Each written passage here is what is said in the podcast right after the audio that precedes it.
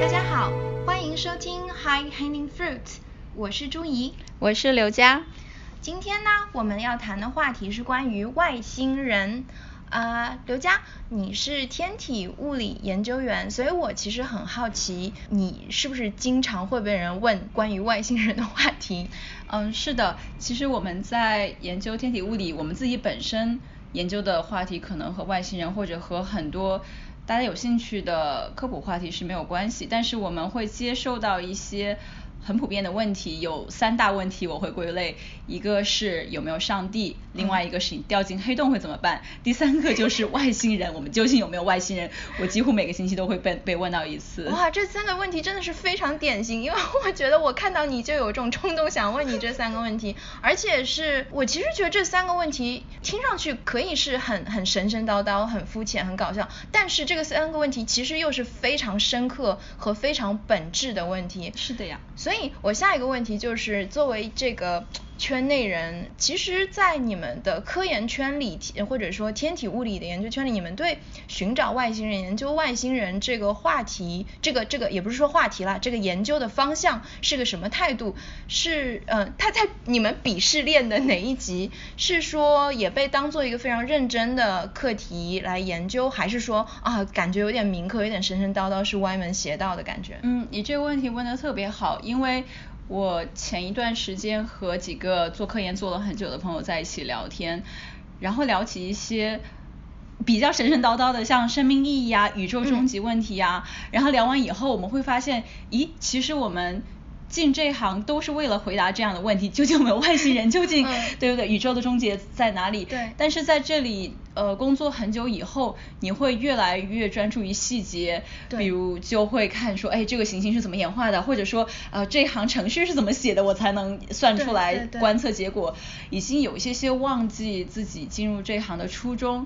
嗯，你说的鄙视链其实有点可惜，我真的是觉得在如果你说我是研究外星人，在业界说大家会觉得，哎，你这个人很奇怪，你是不是 民科？嗯，有可能是因为太大众的话题，太多人喜欢去研究这样的话题，但不好好的真的用科学办法去、嗯嗯嗯去研究，所以让研究这个话题的科学家也背了一些不好的名声。但是在我看来，其实有很多认真的科学家，就比如在加州。呃，做 SETI 就是寻找地外文明计划，一些科学家他们是嗯真的用非常严谨的科学方法，并且用非常高科技的望远镜在观测外星信号的。嗯，但是很可惜，因为这些其他的一些方面的原因，让他们的嗯嗯嗯嗯嗯没有得到太多的，没有得到那么多的重视。嗯，其实当你说到大家进入这个行业，可能一开始都是被一些非常本质的问题所吸引。其实像我们很小的时候，就会想这些。听上去很荒唐，但是很本质的问题，但是在成长的过程中就被一个一个更具体的目标、小目标所吸引，然后就觉得，哎呀，那些想有没有神啊，有没有更高的，好像是很幼稚啊什么的。嗯嗯嗯。那说起呃这个研究，那我们来谈一下呃两个比较具体的大新闻和可能和地外文明有关的。一个呢就是呃二零一七年的时候有一个叫奥默默的， 这个名字好可爱。对奥默默啊对对对，对的让我印象非常深刻。呃，就是在夏威夷的呃一个望远镜被观测到了。它是一个在夏威夷一个叫 Pan-STAR 的望远镜观测到，嗯它是一个来自外星的物体。我说的外星是来自太阳系以外，嗯因为呃科学家观测了它的运行方式，嗯呃还有它的速度都是很难从太阳系之内嗯、产生的，然后嗯，难怪它的名字是夏威夷语的奥默默，是指经过长途跋涉找到我们的侦察兵或者信啊使。好可爱，我还没有想过它的名字是有这么深的意义。那它真的是是一个呃自然的一个现象，还是说真的是有文明？这个还是我没有办法回答你这个这个问题，我只能告诉你我现在听到的一些东西。首先，大家看了就是看了它的光谱图，说它会忽忽明忽亮，那说明是一个物体它在不停的旋转，哦然后会忽明忽亮这么大的一个程度，说明它的就是它是一个扁平的形状，嗯嗯嗯嗯，所以一一面会很亮，一面会很暗，扁平的形状，对尤其是不就是飞碟吗？ 对，所以就是这种扁平的形状，让大家很容易联想到我们在科幻电影里面看到的飞船或者飞碟。当然，在自然界中制造扁平形状也不是不可能的，但是因为这种联想，让大家觉得、啊，那不就是外星人吗？其实还是真的有。科学家去看是不是可能是外星人，因为除了它的扁平形状以外，还有另外一个呃让人觉得很奇怪的点，就是它的运行轨道是非牛顿的，意思就是说，其实我们计算，比如太阳系中地球啊、金星啊、火星，它们对运行轨道对是完全用牛顿力学就快可以完全算出来它是怎样运行。啊感觉突然 flashback 初中物理课。 对，只需要知道牛顿力学可以。但是那个物体我们知道它现在地点在哪里，并且知道太阳系。呃，都有哪些行星，还有太阳它本身的引力，嗯我们可以算它应该下一步走到哪里，但它对并没有按照我们计算去运行哇哦。那说明有可能是它自己在有一个引擎可以对改变对自己的对运行方向。另外一种可能就是它可能有一个非常大的船帆一样的 一样的东西，然后哦让太阳太阳的光打在上面，就可以对让它受到外力改变它的运行方向。嗯，但是现在这些都是非常非常 就是猜想了，没有、没有人可以证嗯嗯嗯。实已经有呃射电望远镜去企图观测看它有没有排放尾气，但都是没 没有再看到， 没有外看到。外星文明应该高级很多吧，不会排放像人类那个交通工具一样的尾气吧？ 但是对，因为我们我们的呃想象力也是被我嗯们自己的科技限制嘛，所以对这就是第一个很 natural 的东西去去观测。嗯现在它已经在离我们越来越远，已经开始飞离外呃太阳系，嗯所以我们已经很难观测到它，所啊也以没有他办法就去证实这所以些他想就法。路过而已哦，他就没有想上门来坐坐之类的。啊、突然觉得有点 没有被重视的感 觉对吗，啊，心好冷，好见外的心。哎，对，不过最近还真的是外星人信息很多，除了 Omama 这个信息，还有另外一个叫呃 Fast Radio Burst，对，你听过吗？我听说过这个是，其实是前一阵子在微信各种公众号上非常火的一则新闻，大家有分析说。哎，这个好像是很多人觉得这个是真的跟外星文明有关，你可不可以给我们讲一下？对，呃，FRB 全称叫 Fast Radio Burst，中文叫快速射电暴，它就是在呃很短、很很迅速，就是大概百分之一秒时间里面，突然从太空的某个方向。有一个射电光，射电是光谱图的一个非常嗯长的光谱，嗯呃，然后突然闪现出一个信号，嗯然后就消失，然后再也没有见到了。大家就开始会开始会幻想说啊，是不是从外星人那边发出来的信号？嗯嗯这已经有四十多个被发现了。第一次看到的时候好像是二零零九零七年，嗯对，但现在最近开始变得很火，是因为加拿大有一个射电望远镜叫 Chime C H I M E，嗯他们最近上线了，然后一上线就探测到好多个这样的信号。我们做科研界的，呃，做这方面工作的人就经常会收到大众的问问题，说这是不是外星人发发现的信号？嗯但是对我个人来说，虽然这个热度很大，可是比起 Omama 的神奇的整个那么多解未解之谜，嗯，FRB 更多的可能只是一个很普通的天体现象，虽然我们不知道它究竟是哪里发出来的，嗯嗯，但是有很多呃细节你可以分析吧，就比如其实很多 FRB 他们的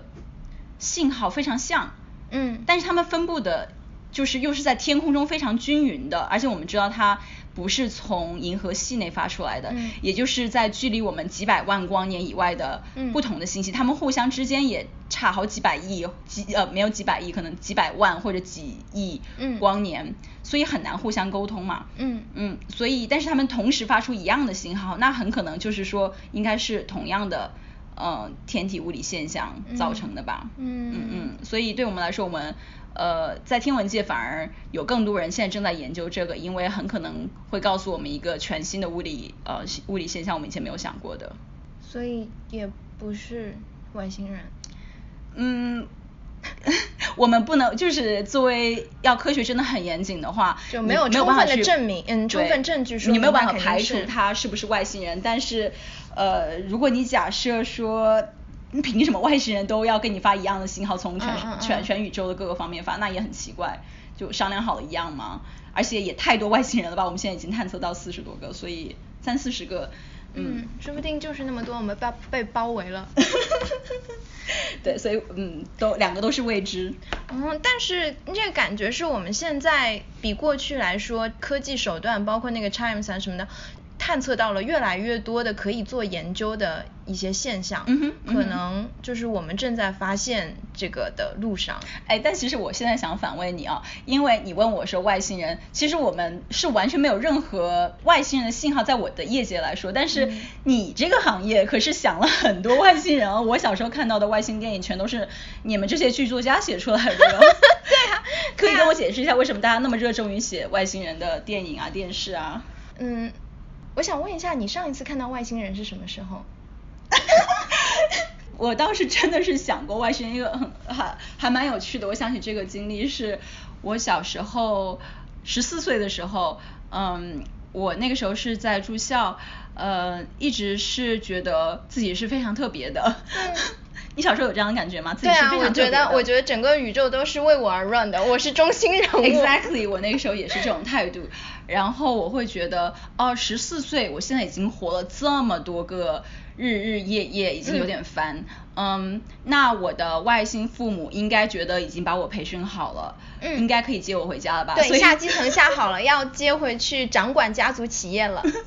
对，我不知道为什么那个时候是觉得自己应该是外星来，因为觉得跟这个世界有一点点格格不入。然后十四岁生日那天，我我也不知道为什么自己会有这种想法，是十四岁生日那天是一个很重要的日子，我就决定说，嗯，今天我有预知，就是我的外嗯星的同胞会过来接我，外面会有一个飞船停在我的宿舍窗户门口，然后一道光闪进来，然后就把我吸进去。嗯，所所以以他我们没有来吧，不然你现在也不会在这里。我是其实等了等了很久的，然后等了，嗯，从晚上吃完饭，然后到就躺在床上去等啊，因为觉得很隆重的一刻，还把自己喜欢的书啊、什么零食啊放在边上，然后等到半夜觉得，咦，嗯，堵车吗？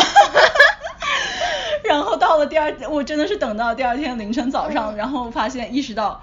我可能真的就是一个地球凡人吧地球人，所以你现在每次看到外星人新闻，都会觉得就是有一种想说你们怎么才来啊，等死我了。嗯嗯呀，所以这就是我第一次遇到，或者是没有遇到外星人之后 嗯，之后开始就谈恋爱啊，追追明星那些也就忘记这些了。嗯嗯嗯，其实我上一次遇到外星人呢，就是上个礼拜 吧。嗯，然后我去 China Town，然后那边全是外星人，因为 aliens，aliens 啊，你让我想起，呃，最对，跟跟不知道的同学说一下，呃，朱一同学他之前写了一本书叫《Aliens of Extraordinary Ability》，这个需要呃了解。如果你在美国住过的话，我们这些从外国来的人是和外星人用同一个单词，都叫 alien。对，所以呃，我因为我我申请的签证类型是叫呃杰出人才，其实英文的全称就是 Alien of Extraordinary Ability，就是感觉像是有特异功能的外星 人。嗯，因为刚才我们说到关于外星人的影视作品啊，外关于外星人的故事啊，所以你自己还是出过一本书的。 对对讲对，这因为那个时候。候申请的时候等了太久嘛，有很多很多非常官僚主义啊，然后他们又有一些就是系统当中漏洞，让我等了很久，然后我就把我的短剧集结成册出版了一本，然后我就命名它为这个签证的名字，我就觉得你不管批不批，反正我自己这么叫自己。嗯嗯嗯 嗯，但你自己有写过关于外星人的作品吗？还是？呃，没有，我觉得，因为我觉得我没有什么，我没有办法想象，你知道吗？但是就是说到呃，关于外星人的影视作品，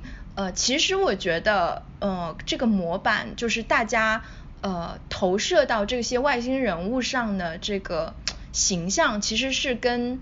看待外国人、外地人。这个感受是非常像的，就是他者关于他者的投射，不光是当我们写外星人的时候，当嗯当我们写关于呃机器人的作品的时候，然后关于狐仙啊、鬼啊、鬼怪啊什么的，我们都会把人类的一些东西投射到他们身上，因为人类真的是想象力非常有限，你再狂野的想象力也是基于人类生活的经验嘛，所以你会发现外星生物都好像会受到人类的情感的打动啊，好像特别想要成为人类啊，或者是嗯特别想要拥有人性啊，好像是可以被改造的外星人。然后另一些反面的就是特别坏的外星人，就开始打仗是吗？就是他们好像是拥有了反人性的东西，但是这个对也是人性的一部分嘛，我们还是用自己人性的反面去投射他们，所以真的是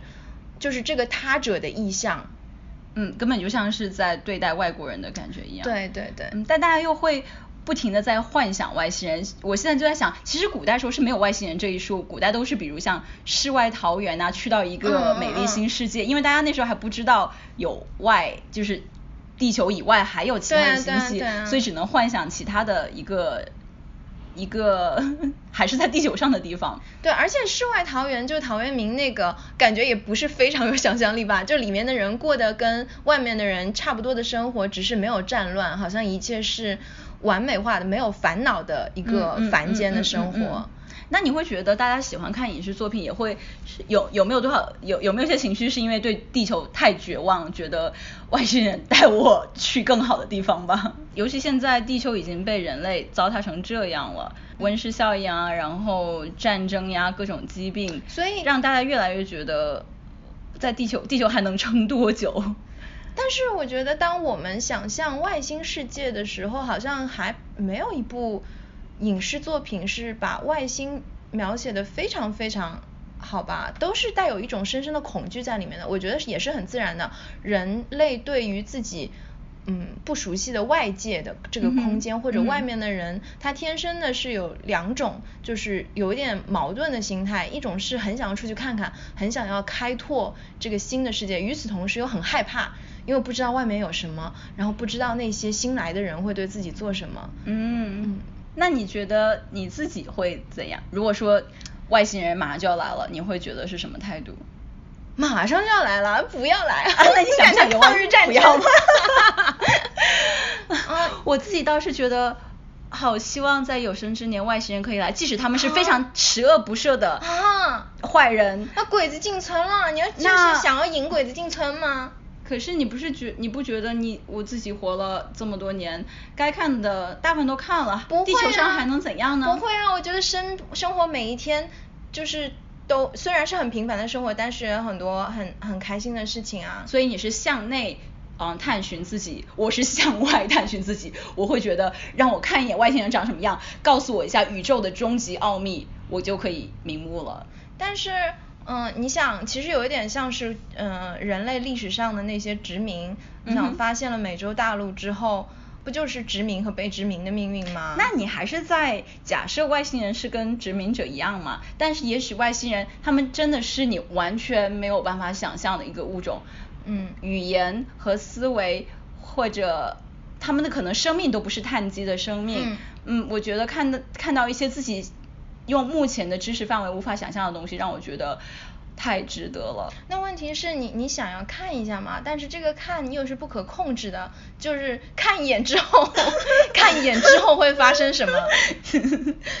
看一眼之后要被自己看到的东西负负责。对 啊，那刘佳，你能不能给我们讲一下，人类到现在为止到底是怎么样在努力的找外星人？为什么到现在还没有找到呢？嗯，其实现在已经有许多科学计划，很严谨的科学计划，在致力于寻找外星人。但是在我告诉你这些计划之前，我想解释一下为什么科学家觉得一定要去寻找。嗯首先我们在嗯天文界，我们有一个叫费米悖论的，叫 Fermi Paradox。让我们觉得外星人应该是存在的。这个假设是，如果你想想宇宙中有这么多像银河系一样的星系，嗯几百万、几千万、几亿，是我们数不清的，嗯每一个它小小的银河系之间，它有很多像太阳一样的恒星，嗯银河系本身它就有上亿个嗯太阳系。我们现在又已经知道了太阳系呃一个恒星中、呃恒星它周围是会有很多小行星在围绕着，嗯平均来说可能一两个吧。嗯嗯嗯具体的数字我不大记，但是是是一个很普遍的现象。嗯那既然我们人类是在行星上居住的。然后宇宙中又有这么多的行星，几乎就是无限量的行星。对然后我们又假设说生命，人类没有可能是非嗯常特殊的嘛，就是嗯既然可以在这里发生，应该可以在另外地方也会发生。嗯那既然有这么这么大的一个基数的行星数量，为什么没有看到其他的人类嗯或者高等智慧？所以这让人觉得很匪夷所思。嗯嗯，当然也有很多原因可以解释这个，也可能说是。即使你可以形成很多行星，但是那个行星上面产生生命的可能并不嗯高，或者说，即使像它像那些行那些行星能像地球一样产生生命，但是这个生命从低级的生命体发展到嗯高级智慧，像人类一样的智慧，可以向行星以外的太空发送信号，这个过嗯程又比较困难，因为你想嗯想，在地球上我们其实是有非常非常多的动物，但是真的能对向外星发送信号只有人类吗？对也许是智慧是非常困难的。也许其他动物正在发射 ，也许他们在在没有告诉我们。 对，所以嗯，费米悖论让悖论让大家都很想知道究竟是哪一环我们算错了。嗯嗯，其实有嗯，我就很想提到就是。最近在呃 NASA 他们有放出一个卫星叫 Kepler 开普勒星呃行呃卫星，嗯它就是对着一小片天空不停的看，然后看它周围有多少个行星。就是由嗯因为它，我们才知道大部分的恒星周围都有一个小行星。嗯因为以前我们一一直不知道行星是不是一个普遍现象嘛，嗯嗯现在嗯发现原来行星到处都是，一点都不稀罕。嗯嗯嗯嗯嗯。然后另外一个科研计划是，我觉得你应该会很有兴趣，叫 SETI，就是寻找地外智慧的，在加州的一嗯个是有呃，如果呃在加州的一个计划，嗯如果有朋友看到过一个电影叫《Contact》，就是讲的这个计划，嗯。哦，对，他们是嗯有自己的很多个射电望远镜，嗯然后收集到很多很多的信号，嗯再去从这些信号中分析，看有哪一些是呃可能是人工信号，他们会有自己的一系列计算对法，对说怎样是人工信号。还有一个很有趣的是，其实你用你自己的电脑就已经可以加入他们这个计划，即使你不是一个科学家，嗯但是你下载他们的软件，他们会把数据自动发发送到你的电脑上，嗯因为他们的数据量非常非常大嘛，他们自己运算已经比较有困难，所以嗯他嗯们嗯现在用分布式运算，让全世界家用电脑都加进来。嗯，你可以下载一个很有意思的。然后然后你可以就是帮他们一起分析这些数据。对的，对的，哦对的，对的，大家都可以参对与的找对外的星人了。是的，是的，你也可以。所以大家如果有兴趣的话，呃，可以去搜索一下 SETI S E T I，嗯它会有一个软件让你下载，帮大家帮他们来寻找外星人。哦，哎，这个让我想起，其实，嗯、在各个领域，大家都在有以不同的方式为呃，一个是寻找外星人，一个是为寻找到外星人之后会发生什么事情做准备。啊哎，这个有趣。我之前看过一个 TED 演讲，我觉得那个演讲真的是，我觉得那个角度非常新颖。他是嗯讲一个做音乐的人，呃，一个物理学家，一个互联网创始人和一个行为认知学家，他们四个完全不同领域的人做一个项目，什么项目呢？就是教呃地球上的动物怎么样呃用电脑，当然不是我们一般意义上的电脑，可能他们设嗯计一些，嗯比如说让好呃海豚呃比较容易按那个按钮啊什么的，嗯嗯嗯然后呃以及呃让猩猩嗯教他们弹钢琴，用用那个音乐来表达自己。就是让人和这些跨物种的东西进行交流，然后他们做这些有什么目的呢？因为他们觉得在一百年内人类会达到达恒星，然嗯后到时候我们怎么跟外星人交流呢？因为外星人跟我们应该是完全不一样的一套语言体系也好，思维体系也好，所以现在嗯我们先学先嗯怎么跟地球上跨物种交流，就是为了有一天为怎么跟外星人交流做准备。哎，但是这个真的很 想的很遥远对啊，我觉得一开始我觉得这个怎么那么搞笑，后来等我看完整个演讲，我觉得啊荡气回肠，好敢想哦。哦，真的好棒！而且仅仅是跟动物交流本身就已经很对有对对趣了。嗯，哎，其实说了那么多，刘佳，你其你能不能给我们讲一下你的研究领域是什么呀？嗯，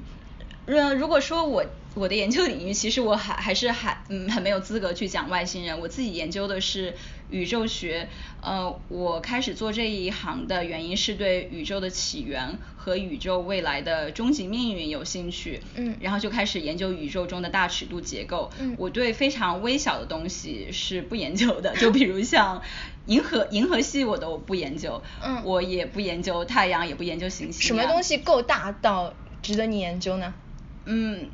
整个宇宙。 嗯所以，所以，呃，我们是用很统计学的方法来研究这些，嗯所以研究方法是非常不一样的。但是，对于嗯科研界以外的朋友，我就是一个学习天文的，所以我也经常会接到外星人的 问题。那你是怎么样研究宇宙的呢？呃，我平常是用电脑模拟，我也会用一些太空望远镜观测到的数据，然后去和我的电脑模拟出来的结果做比较。因为用电脑模拟的话，我可以看到。很多不同的宇宙，因为我们真实的宇宙只有一个嘛，嗯但是对啊用电脑也可以模模拟一个很很多哇很多很多不同的呃最初的原始数据。原原始初值是不一样的宇宙，可能这个宇宙多一些暗物质啊，那那个宇宙多一些暗能量啊，嗯，所以你就是一个上帝的角色啊。也你也可以这 样说，虽然我没有 这样就是觉得。在你的电脑上 run 各种，就是调嗯调整一下不同的设定啊什么的，然后这个宇宙你看它会怎么样发展？ 对你这样，你这样倒让我想起，我没有觉得自己是上帝，但是我经常会觉得，那我们这个宇宙是哪个上帝在有可能在写啊程序啊？对，哇嗯，嗯想起来还是有点恐怖，但是，嗯，有人在看着我们，嗯就觉得自己很 注意不要随便讲脏话。最后一个问题吧，如果有外星人的话，你希望他给你的生活带来怎样的改变？我觉得最大的改变，可能倒不是改变，或者是帮我回答一些问题吧。可能就只有一个问题，就是我们的宇宙究竟会变成怎样啊？嗯或者说我们其实有点俗，有没有上帝？但我说的上帝是比较广义的上帝，嗯嗯嗯嗯嗯就是究竟这些运行规则谁定的呀？Who ordered all this？嗯嗯嗯嗯嗯，如果因为我觉得，在我有生之年，虽然很多科学家在努力研究这些物理现象、科学现象，但是能够把我所有脑中的谜题解开，嗯我觉得是一个很困难的事情。我就有点想去捷径，某位外星人能来告诉我的话，那就太好不过了。嗯嗯嗯答案给你抄一下， 就让那个成绩更好的同学答案给你抄一下。那你呢？会对外星人有幻想吗？啊、我觉得跟你比啊，我其实还是个更热爱城城市的人，就是凡尘红尘的那个城市。嗯嗯，我希望它会嗯让我可以 open up my mind，就是看世间的问题有一个更高的角度。其实我们平时纠结的一些人生的任务，可能等你发现哇、还有外星人之后，你就会突然觉得日常的这些想要达到的任务，嗯嗯嗯，几十岁要干嘛，几十岁要干嘛，人生什么是成功，就会觉得非常可笑。啊，嗯就跳出平对凡生活对对来对重对新看这个世界。对，而且还有一点是，因为我们嗯、呃地球上的人就很喜欢。就是分出我们和他们画一条线，是这个是属于嗯嗯嗯我们的，那个是嗯外国的，是侵略者，或者是也许来了一个外星的这样一个绝对的他者，然后到让我们地球上的人都变成我们了。啊，所以你是想看到因为外星人而世界大同？呃，可能也不是说希望看到世界大同，我是很希望，就是很好奇，不光是地球上人之间，包括生物啊什么什么的，会发生一个怎样的关系变化？因为我觉得我我是写剧本的嘛，我最终最感兴趣的还是人和人之间发生的事情，你这和是在人和利用宇宙，，你在利用外星人 呀对，利用外星人把我，然后利用外星人做一个社会实验，就是就是感觉会派生出更多新的故事。怪不得奥默默要路过我们也不过来 做客，你知道我才不要被你利 用。，对，才不要被你抓来编故事。好吧，嗯，希望下一次到地球来的外星人能远哎远呦有不要空来进不要来啊 来喝一杯茶，来我家就好了，不用去住宜家。 你现在不住在我家吗？OK。 那今天的节目我们就到这里为止，我是刘佳，我是朱怡，希望听众里的外星人也非常 enjoy 我们今天的节目，再见。拜拜。